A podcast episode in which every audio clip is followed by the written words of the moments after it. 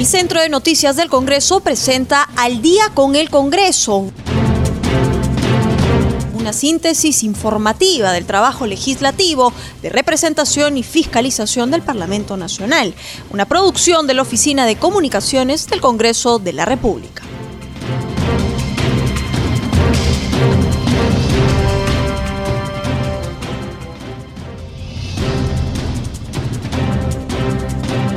¿Cómo están y bienvenidos al día con el Congreso? Mi nombre es Anaí Suceda y los estaré acompañando en esta hora informativa.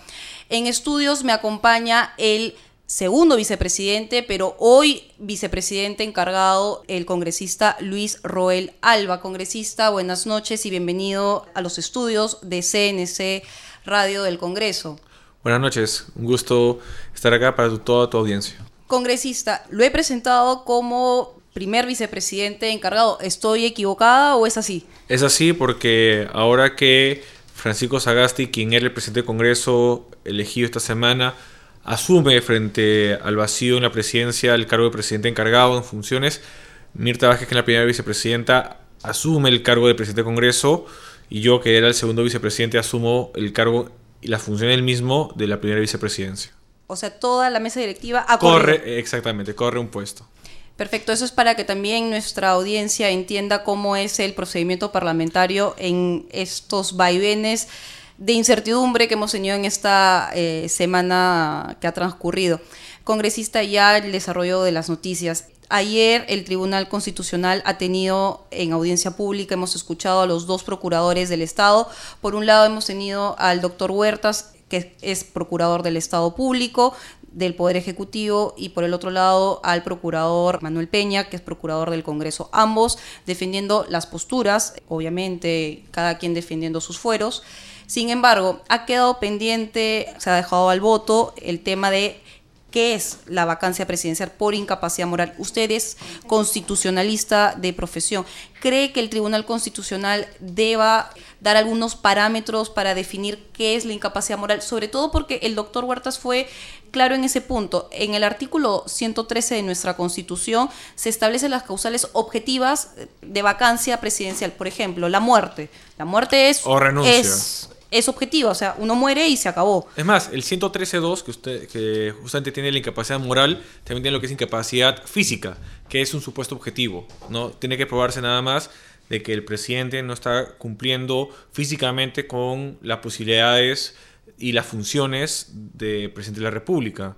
Por lo tanto, se queda vegetativo. Obviamente no puede ser presidente si, si está en un estado vegetativo. Ese es un un algo objetivo, este, una situación objetiva de que físicamente, permanentemente no puede con el cargo. Pero la eh, incapacidad moral, no. Exactamente. Eh, desde que se dio la incapacidad moral, la primera con la Constitución del 93, con Alberto Fujimori, porque parece que Alberto Fujimori renuncia por el denominado fax, que luego este, se le rechaza y este, se le este, se da por vacancia por incapacidad moral en ese Congreso, era un tema netamente y estrictamente de conciencia de los congresistas que lo que terminaban era moral, ¿no? ¿Qué es lo que volvía a un este, presidente no idóneo para el cargo? Es un tema estrictamente subjetivo. En hacia adelante también fue la, mociones de vacancia de Pedro Pablo Kuczynski y ahora último de Martín Vizcarra. Lo que sostiene Luis Huerta Guerrero, procurador especializado en lo constitucional del Estado peruano, sostiene de que sea el, Tribunal Constitucional que establezca o que ponga por unos límites. ¿En qué sentido límites? Podría ser desde que cada congresista de los 87 sustente su voto el por qué es, este, es, es inmoral o no idóneo el presidente de la República. O aumentar el quórum, que en vez de ser 87 votos sea 104, como está más o menos vislumbrándose en algunas opiniones de algunos especialistas y bueno, que podría ser una opción que acota el Tribunal Constitucional para aumentar los requisitos. Pero cabe señalar que también es una, una situación excepcional. Por primera vez, un presidente de la República no tenía bancada, ¿no? Un presidente de la República no tenía representación, por lo tanto, se puede dar de que no tenía por lo menos una cantidad de votos que evitaría llegar a 87 votos. Eso es lo, principal. Y además, acuérdese, los vacíos que tiene las, la Constitución, así como los vacíos que puedan tener las normas de desarrollo constitucional, como es nuestro reglamento del Congreso, que es una ley orgánica, aunque tenga denominación de reglamento, eh, este, los, completa quién? El Supremo Intérprete de la Constitución, el Tribunal Constitucional, queramos o no.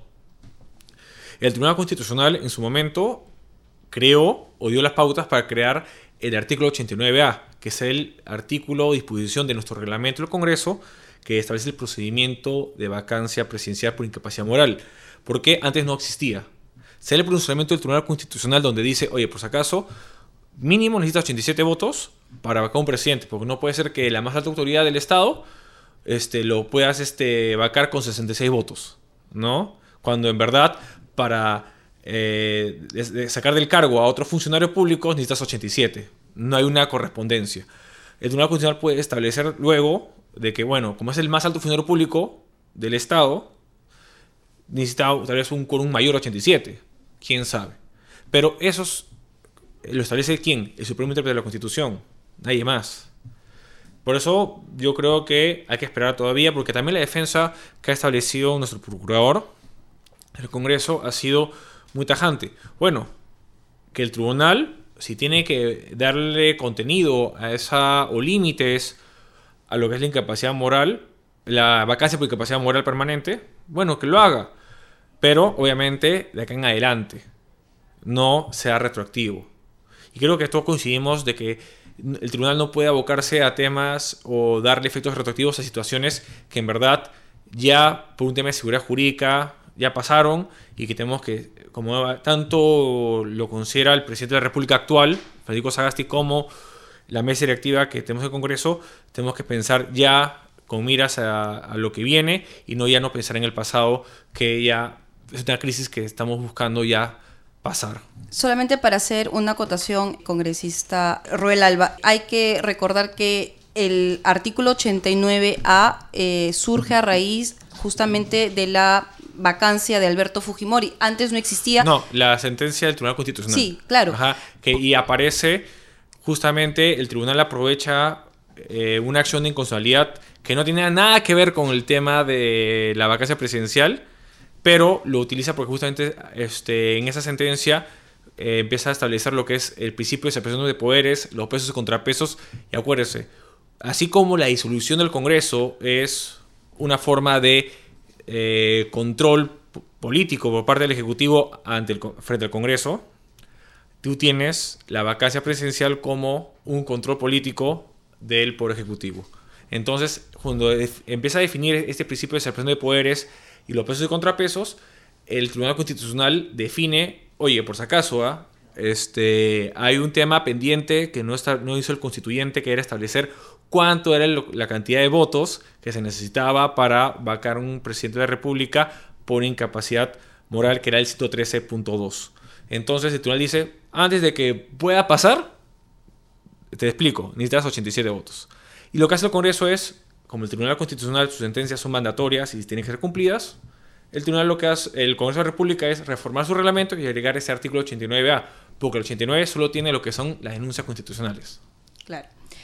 Pasando ya a otros temas, el día domingo la congresista Mirta Vázquez, antes de asumir el mandato ya como primera vicepresidenta de la mesa directiva, fue una de las primeras parlamentarias en sostener que el Parlamento Nacional, el Congreso de la República, debería pedir perdón en nombre del Estado peruano a todas las víctimas de estas manifestaciones, a las familias de Brian y de Inti.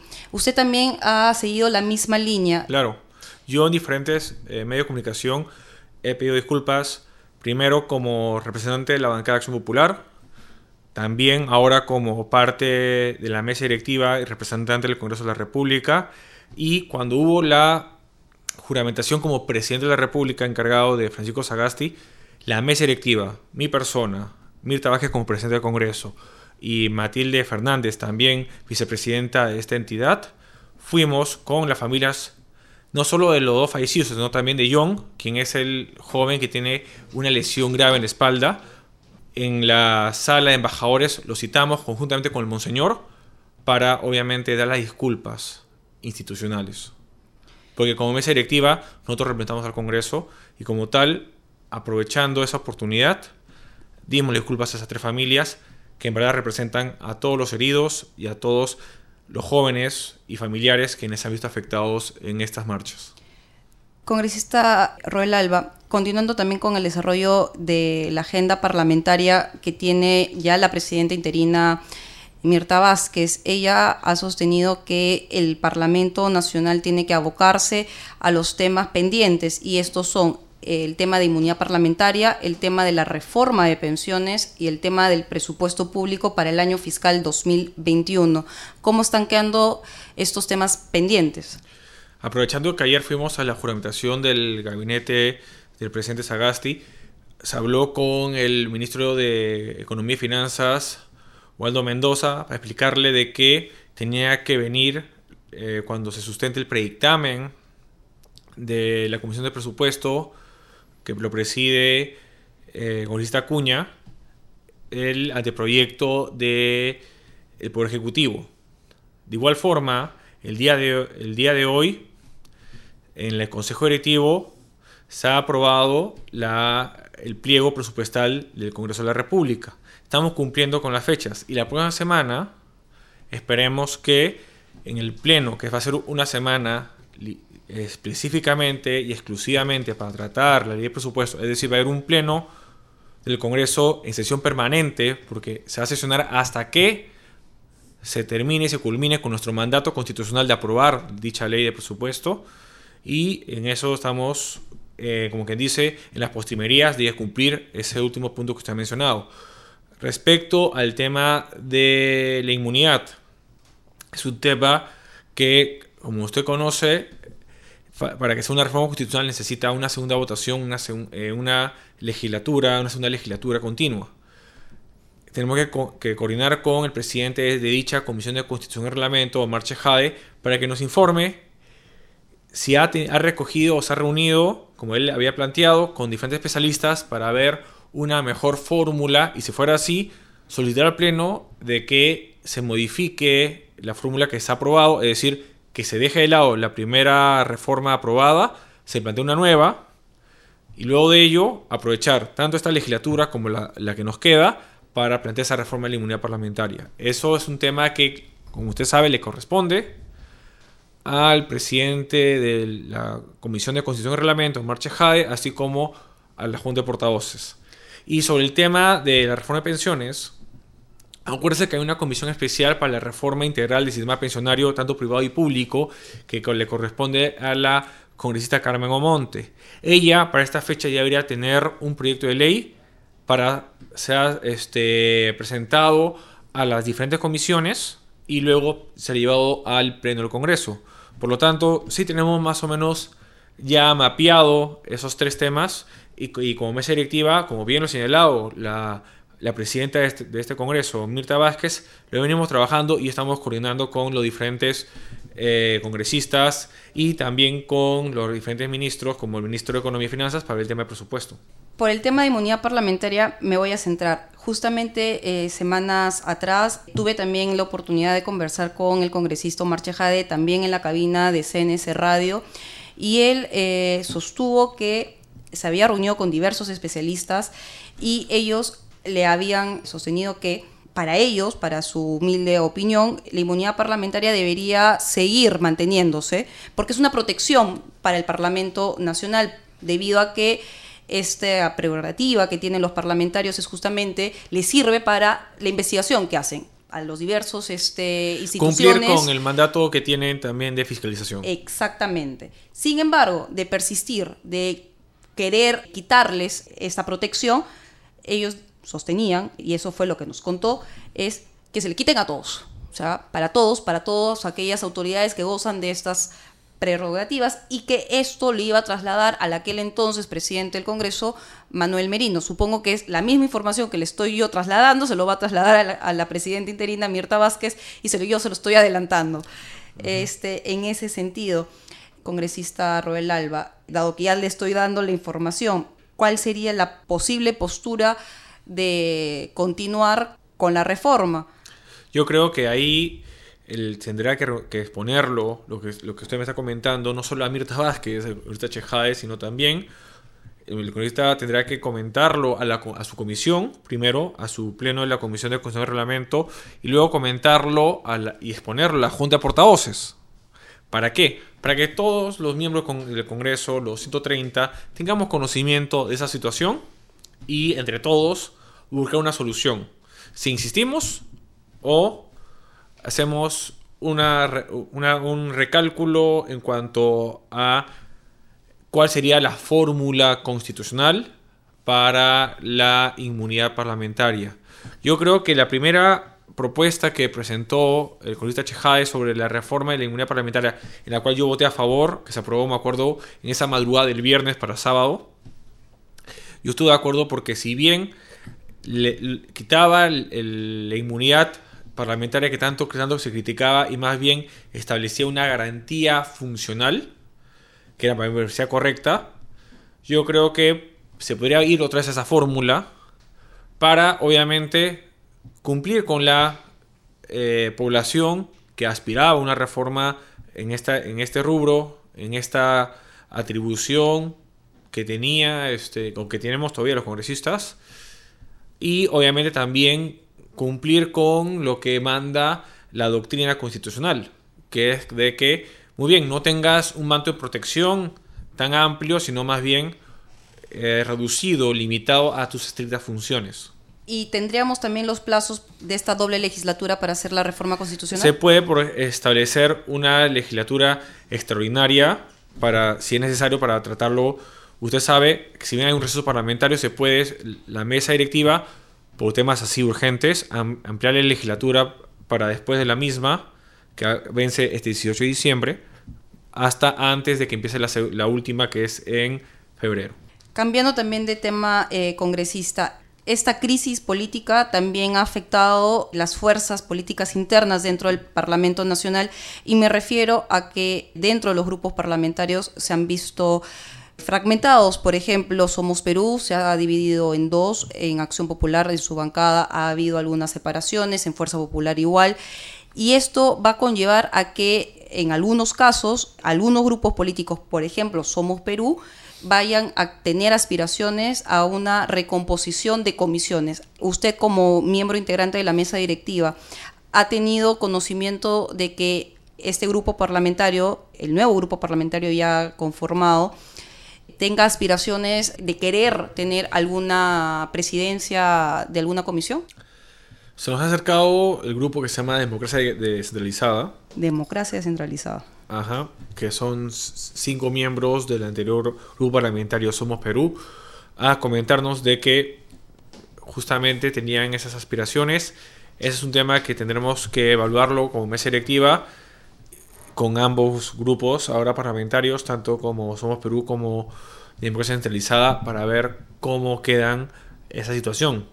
Hasta que no suceda un pedido formal y que tengamos que ver esa situación, yo no puedo pronunciarme porque tal, vez eh, esa solución la dan ellos mismos y no tenemos que involucrarnos nosotros como mesa directiva. Perfecto, congresista. Esperemos que el Parlamento pueda cumplir con la agenda eh, propuesta por la presidenta Mirta Vázquez, sobre, eh, sobre todo en los temas pendientes que la ciudadanía espera, que son inmunidad parlamentaria, sistema pensionario y el presupuesto público 2021 que garantiza el desarrollo del Estado peruano. Muy amable congresista Luis Roel Alba por acompañarme en los estudios de CNC Radio del Congreso. Muchas gracias por la oportunidad de eh, comentarle a la ciudadanía lo que estamos haciendo en este, en este Congreso y ahora más aún que son parte de la mesa directiva. Muchas gracias. Continuando con el desarrollo de la información en el Parlamento Nacional, también hemos tenido sesiones de comisiones especiales y el desarrollo de esta información nos la trae Josman Valverde de CNC Televisión. ¿Cómo estás, Josman? Buenas noches. Buenas noches, eh, Anaís, ¿cómo estás? Y muy buenas noches también a nuestros oyentes que siempre se encuentran atentos a la señal de CNC Radio y a esta hora a través de Radio Nacional del Perú. Eh, hay información, mencionabas tú, con respecto al trabajo de las comisiones. Hoy ha sesionado la Comisión Especial de Seguimiento de la Incorporación del Perú a la OCDE, pero antes queríamos eh, remarcar en lo que ha señalado la presidenta del Congreso, Marta Vázquez, en una entrevista que ha ofrecido a Congreso Televisión. Ella ha señalado que eh, nuestro objetivo, dice, esto en torno a la gestión que ha emprendido en el Parlamento, va a ser recobrar la confianza ciudadana precisamente hacia el Congreso de la República. Eh, de esta manera se ha pronunciado, dice que es importante recobrar la confianza en un poder tan importante como es el poder legislativo, en uno de los objetivos fundamentales que tiene que marcar, es decir, el horizonte de esta etapa a la que precisamente está llamando ella una segunda oportunidad que, se le, le ha brindado la ciudadanía al Congreso de la República. Ha dicho que la población necesita volver a tener la confianza en un Congreso empático, uno de los poderes que va a cumplir un rol a favor de la población y que va a priorizar las demandas fundamentales, sobre todo de cara al momento que estamos viviendo en un contexto de crisis económica, social y política eh, ha resaltado que tras la crisis política eh, vienen ya los cambios en el Congreso de la República y las fuerzas políticas ya no son las mismas que al inicio de la gestión, lo cual ha generado, dice ya, un Parlamento reconfigurado. Y respecto al gesto de invitar a la ceremonia de asunción del presidente Francisco Sagasti a los familiares de las víctimas eh, de las protestas, la presidenta del Congreso ha manifestado que es una forma de resarcir el dolor que significa perder a un hijo. Sobre el nuevo gabinete ha dicho que la población también está esperando que en esta eh, que este grupo de ministros responda a aquellas demandas que los anteriores no respondieron. Eh, son declaraciones que ha ofrecido, pero ya en cuanto al trabajo de las comisiones que mencionaba Sanaís al inicio, Hoy, eh, muy temprano, ha sesionado la Comisión Especial de Seguimiento de la Incorporación del Perú a la OCDE. El invitado ha sido Palmer de la Cruz, es Intendente Nacional de Estrategias y Riesgos de la Superintendencia de Administración Tributaria, SUNAT. Ha dicho que este organismo forma parte del Foro Global sobre Transparencia e Intercambio de Información Tributaria que le permitió incorporar instrumentos para el cumplimiento de sus objetivos. Eh, de la Cruz ha dicho también eh, que conoce las herramientas con las que el Perú cuenta en la lucha contra la ilusión fiscal de impuestos. Esto luego de ser incluido en este foro, como son el acceso a la información financiera de 33 mil 33 peruanos en el exterior, además de conocer las operaciones que realizan 16 mil empresas multinacionales que cuentan con filiales en 161 países, incluso en paraísos fiscales señala eh, que en el 2009 se ha dado un primer intercambio automático de toda esta información que permite contar con datos de entidades bancarias de ciudadanos en el extranjero en el marco del Foro Global sobre Transparencia e Intercambio de Informaciones que impulsa la OCDE.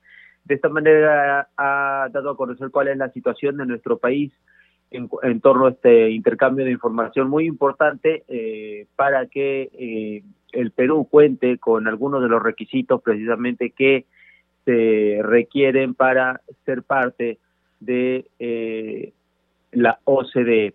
Y ya antes de concluir, podemos dar cuenta eh, también que respecto a algunos proyectos de ley que se presentan en el Congreso de la República, hoy eh, se ha dado a conocer que se está presentando o se está planteando regular las causales del reemplazo de los congresistas por los accesitarios, esto con una modificación al reglamento del Congreso. El congresista Iván Quispe es el que ha presentado este proyecto de ley que está planteando la resolución legislativa respectiva para modificar el artículo 25 del reglamento del Congreso. La iniciativa ya fue presentada hace dos semanas y eh, luego ha sido derivada a la Comisión de Constitución y Reglamento y precisa que cuando un congresista quede inhabilitado para ejercer sus funciones por muerte, enfermedad, accidente eh, u otras razones o que haya sido condenado mediante sentencia, pena privativa de libertad efectiva, el congresista debe ser reemplazado por el accesitario. Entonces está adicionando un párrafo al mencionado artículo 25 donde se da a conocer pues esta propuesta y planteamiento que hace el congresista Iván Quispe. Es la información, Anaís. regresamos nosotros contigo para que continúes con el desarrollo de más noticias. Adelante y muy buenas noches. Gracias, Josman, y nos reencontramos el día de mañana. Nos vamos a un corte comercial, pero al volver estaré con el economista Diego Macera, director del Instituto Peruano de Economía, para hablar sobre la designación del doctor Waldo Mendoza en la cartera del Ministerio de Economía y Finanzas. Ya regresamos.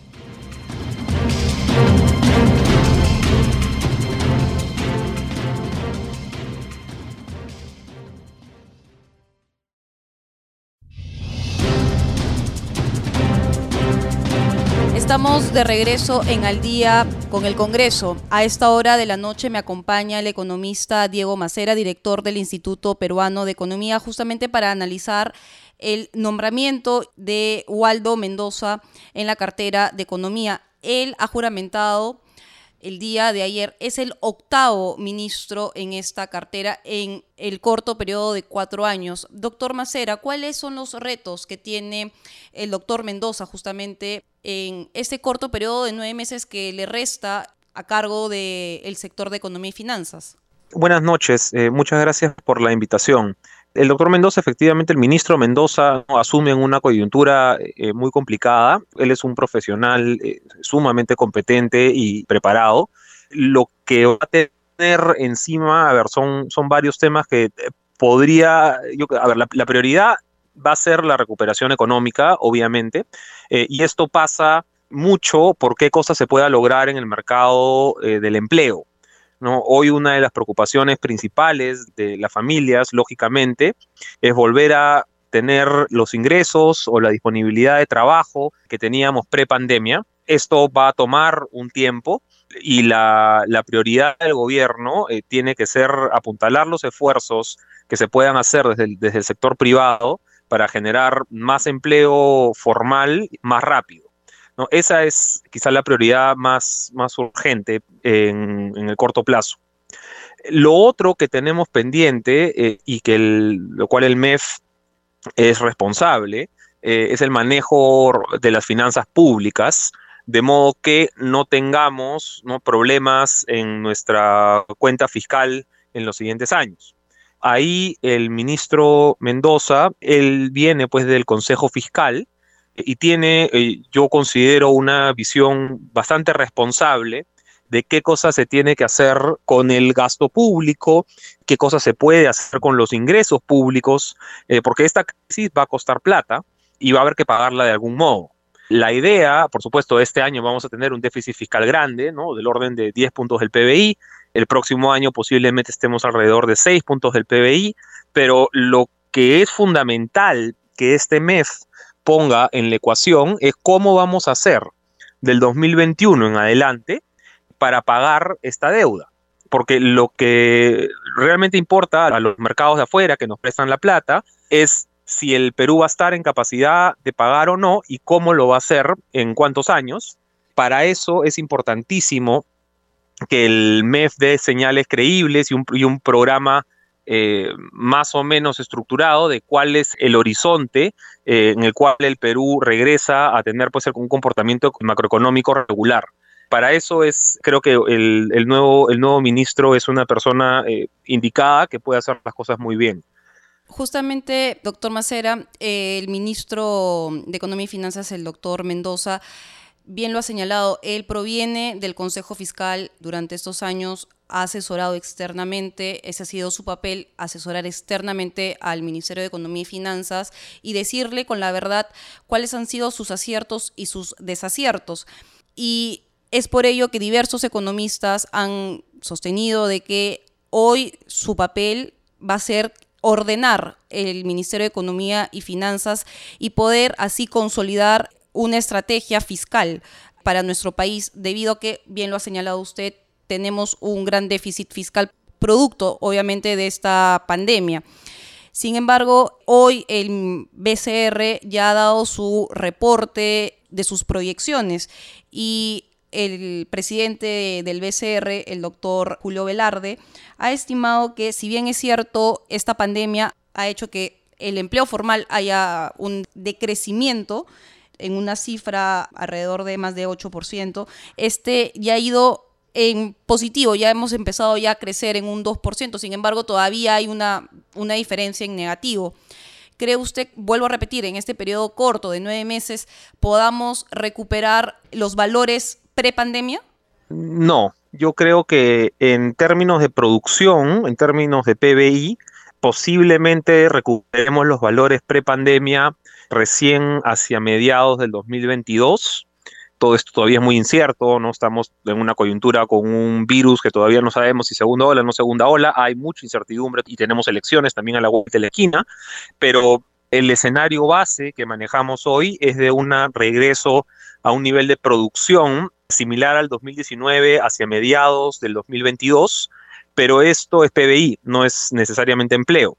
En el caso del empleo es posible que se tome un poco más incluso.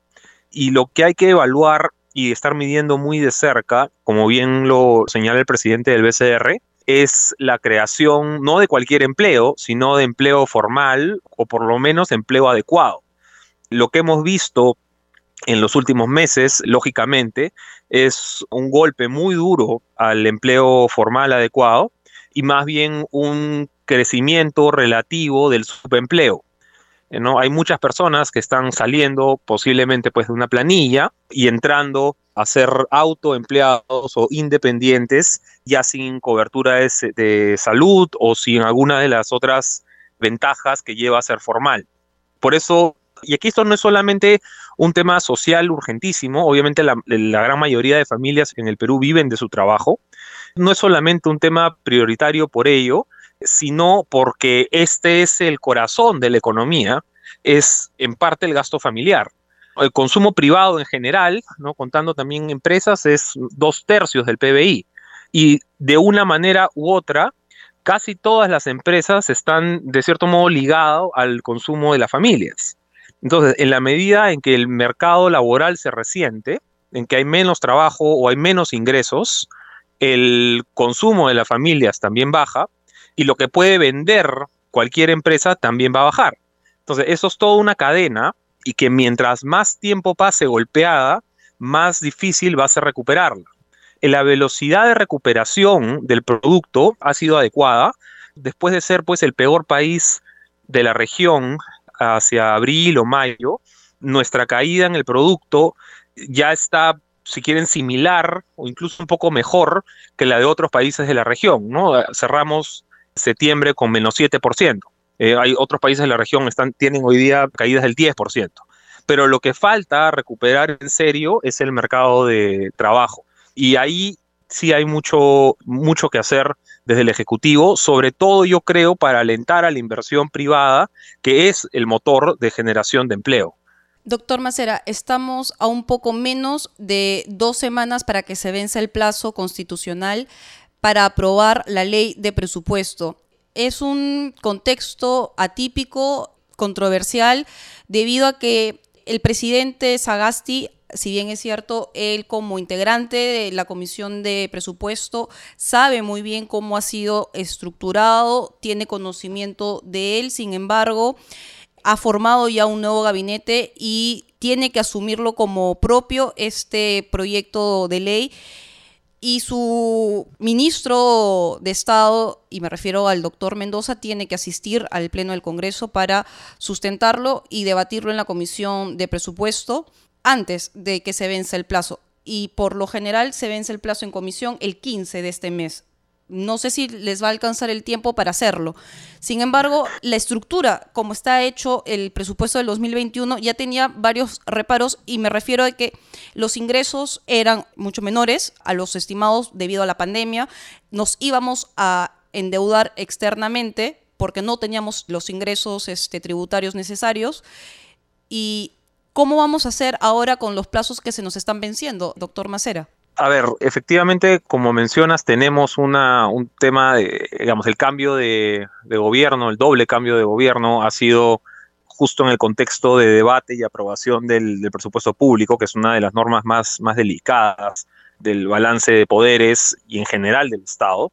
Tenemos, esto típicamente pues se este, tiene que, pasar y ya estar listo hacia mediado, hacia fines de este mes yo sospecharía que pueden haber algunos cambios, no creo muy grandes, pero que puede haber algunos cambios en las siguientes semanas a partir pues de todo el, movimiento que ha habido. Y otro tema que mencionaste que es bien importante es la, va la necesidad de financiamiento externo. Yo creo que a veces eh, la gente pierde, se puede perder fácil la perspectiva de que para financiar los ingresos que ya no estamos generando, mucho, ojo, mucho del déficit no es que estamos gastando más, o no es, no es únicamente eso, es principalmente que los ingresos han caído que tenemos menos recaudación. Para compensar eso, vamos a tener que eh, endeudarlos desde afuera. Y esa deuda desde afuera depende de cómo se nos perciba, qué tan estable se nos perciba como país. Y en, por lo menos en el frente institucional hemos estado haciendo realmente un mal trabajo. Em, lo que las personas que nos prestarían están evaluando también cuáles son los proyectos de ley que están ahí pendientes, cómo se va a comportar el Congreso ahora con la ley de presupuesto también es importante, porque para financiar lo que, lo que se viene en, el 2021 vamos a requerir una, ayuda adicional. Sí es cierto que ahora el, el tiempo ha sido complicado porque efectivamente se vence los plazos para la aprobación de presupuesto en estas semanas. Yo no esperaría, sin embargo, que haya demasiado cambio ahí. Quizás sí algunos en línea con acortar algunas partidas. Creo también el espíritu de lo que había mencionado el Consejo Fiscal en algunas de sus publicaciones, eh, sobre todo respecto con comentarios del marco macroeconómico multianual, que es el instrumento del Ministerio de Economía instrumento oficial del Ministerio de Economía para comunicar su visión sobre las finanzas públicas. Ahí el Consejo Fiscal, donde estaba el actual ministro, tenía una visión quizá un poco más conservadora de las expectativas sobre las finanzas públicas, con lo cual eso te podría apuntar pues a una tendencia o a aguantar un poco más el gasto o a buscar algunos caminos adicionales de generar ingresos. Entonces, si hay algunos cambios, eh, sea en la ley de presupuesto o en otro instrumento del Ministerio de Economía y Finanzas, posiblemente puedan ir por ese lado que fue el espíritu un poco de las recomendaciones del Consejo Fiscal cuando estaba ahí el actual ministro. Finalmente, doctor Macera, la titular de este Poder del Estado sugirió que se debe priorizar la reforma del sistema de pensiones. ¿Qué opinión le merece este tema? Efectivamente, hay una, está la comisión que, bueno, la lideraba la congresista Monte, no, no sé si con el tema que ha habido con su bancada la, la seguirá liderando pidieron, se supone que el plazo se vencía ahora en octubre, se pidió dos meses de, ampliación, eh, no entiendo que se vence a fin de año entonces. La verdad es que en la actual coyuntura, quizá lo más razonable y lo más responsable sería que una, mm, un Congreso recién elegido pueda tomar una decisión tan importante como esa. Ha habido muchas decisiones alrededor del sistema de pensiones nos pueden gustar o no gustar, son las decisiones que se han tomado en el Congreso, pero estas no son un cambio tan estructural eh, como sería una pues, reforma total del sistema de pensiones.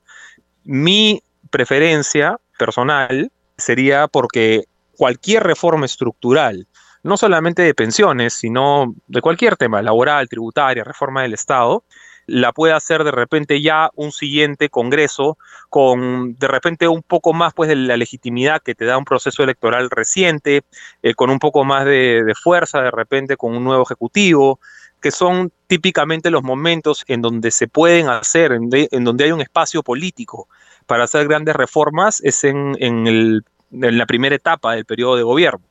No significa que no lo puedan hacer en otro momento, por supuesto que sí, el mandato sigue pero por un tema de condiciones políticas, de búsqueda de consensos, de tiempo también, porque ya estamos eh, muy cerca de las elecciones, creo que lo más responsable sería pasar la discusión, dejar los insumos, si quieren mantener la discusión y dejar los insumos para que las decisiones finales o el desarrollo de la discusión la pueda tomar la siguiente, la siguiente administración y la siguiente legislativo.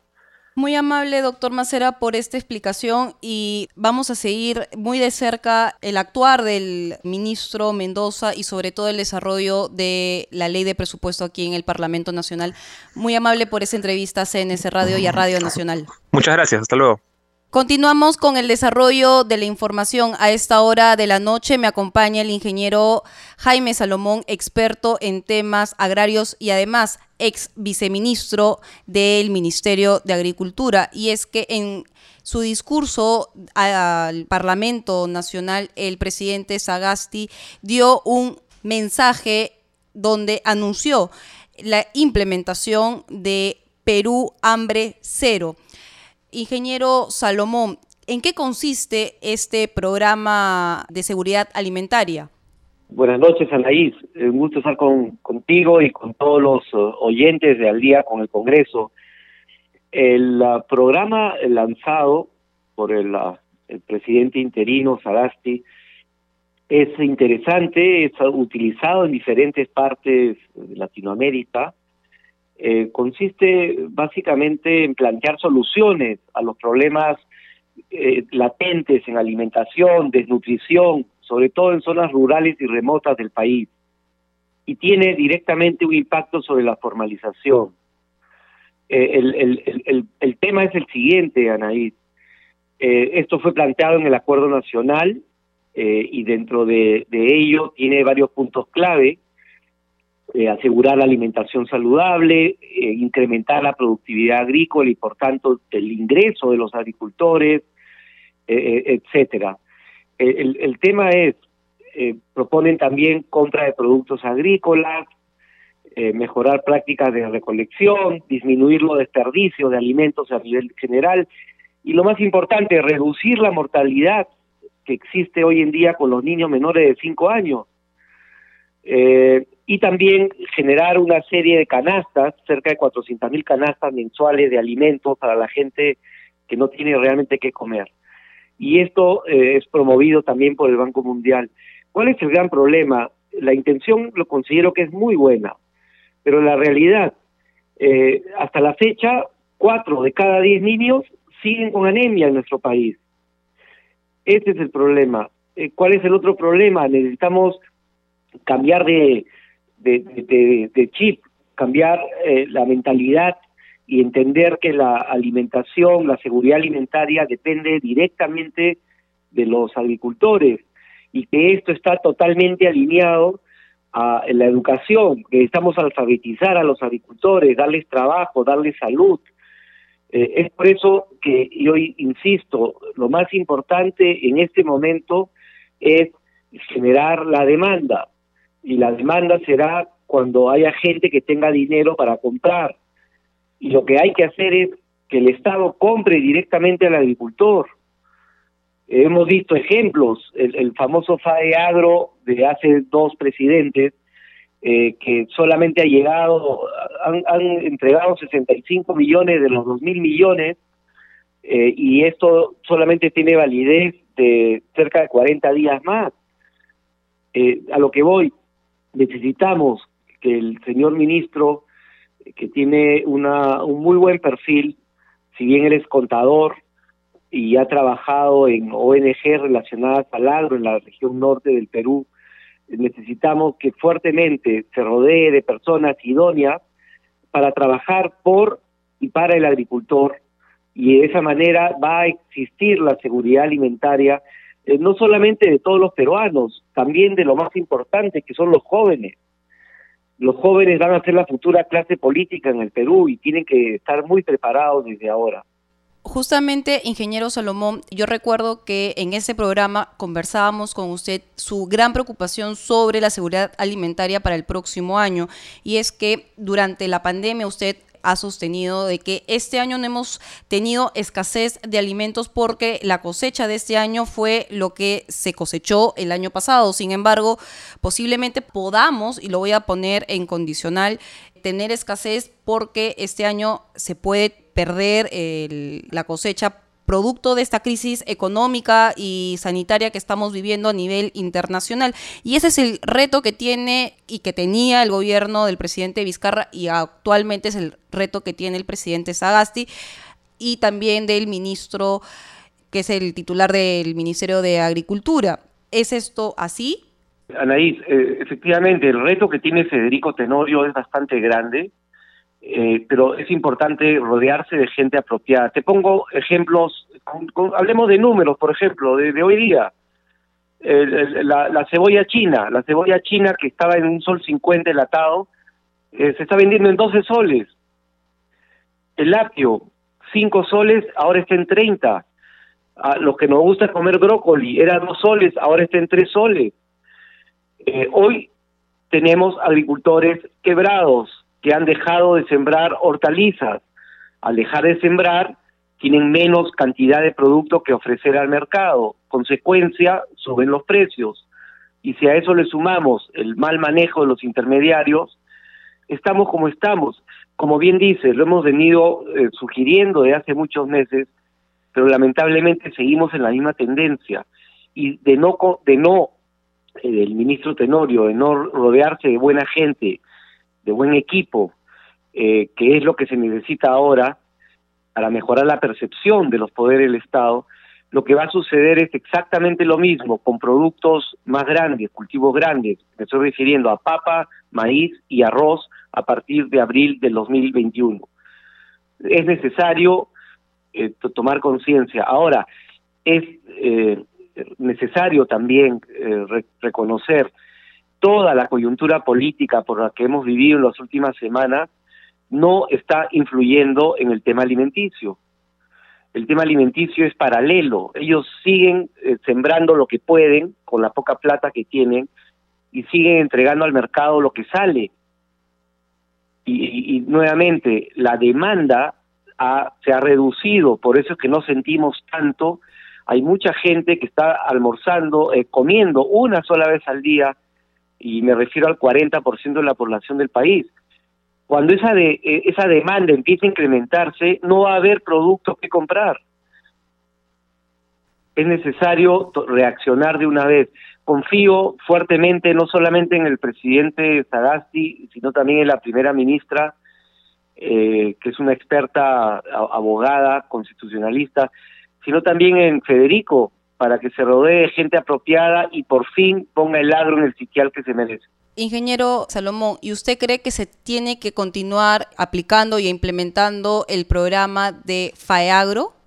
El, el, el, FAEAGRO tuvo una concepción muy interesante, muy interesante. Lamentablemente eh, ya nació eh, con, con, problemas.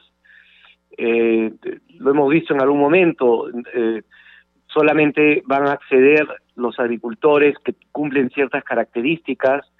Eh, lo vimos cuando empezó a darse las instituciones eh, financieras que se acercaban, eh, exigían una serie de cosas al agricultor que eran difíciles de cumplir. Es decir, no fue bien pensado y el ejemplo es que a la fecha solamente un pequeño porcentaje ha sido asignado y tiene validez hasta fin de diciembre del año de este año 2020. Por lo tanto, no ha tenido el impacto apropiado.